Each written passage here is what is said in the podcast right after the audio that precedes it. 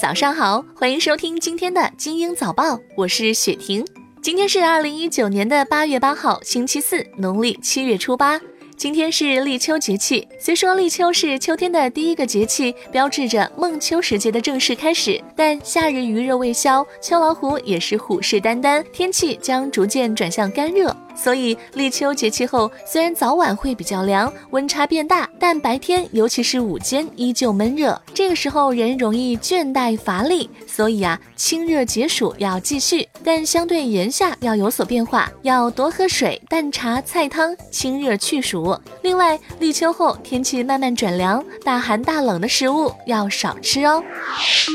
不少电子烟产品宣称戒烟神器不含尼古丁，事实上，电子烟并不具备戒烟产品的机制，它只是补充尼古丁，使尼古丁成瘾更严重。此外，电子烟产生的气溶胶含有许多有毒有害物质，各种添加剂成分也存在健康风险。国家卫健委称，电子烟立法监管势在必行。六号，电信网络诈骗治理研究报告二零一九上半年指出，在电信网络诈骗被害人性别比例分布上，男女比例分别为百分之六十三和百分之三十七，男性被骗数量是女性的近两倍。在十种诈骗类型当中，有七种诈骗类型中，男性受害人数量超过女性。同时，在年龄上，十八到二十八岁之间的被害人所占比例高达百分之五十四。九零后是网络用户的主力军，所以大家提高防范意识很有必要。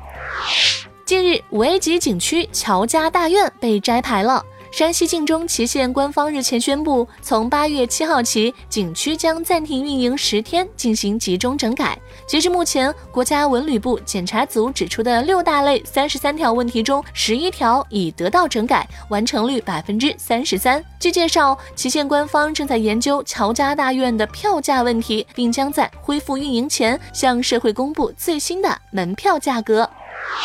近日呢，日本政府正式出台了消费税调至百分之十的细则。如果正式实施，这也将是日本自一九八九年开征消费税以来的第三次调整。此前，日本首相安倍晋三曾在二零一八年十月召开的特别内阁会议上宣布，计划从二零一九年十月起，将消费税税率从现行百分之八调升至百分之十。据日本观光局数据，中国已成日本第一大旅游客源国。二零一九年上半年，访日中国大陆游客达到四百五十三点二五万，消费额达八千九百五十亿日元，约合人民币五百七十三亿元。有分析称，这一次日本即将实施的消费税税率对赴日旅游消费额有一定的影响。看来，未来赴日旅游的支出势必会增加呀。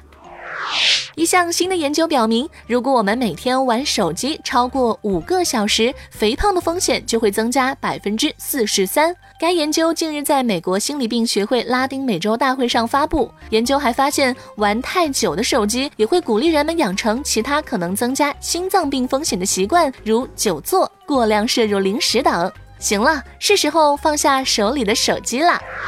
今天的精英早报就到这里，我是精英九五五电台的雪婷，祝你度过美好的一天，明早见。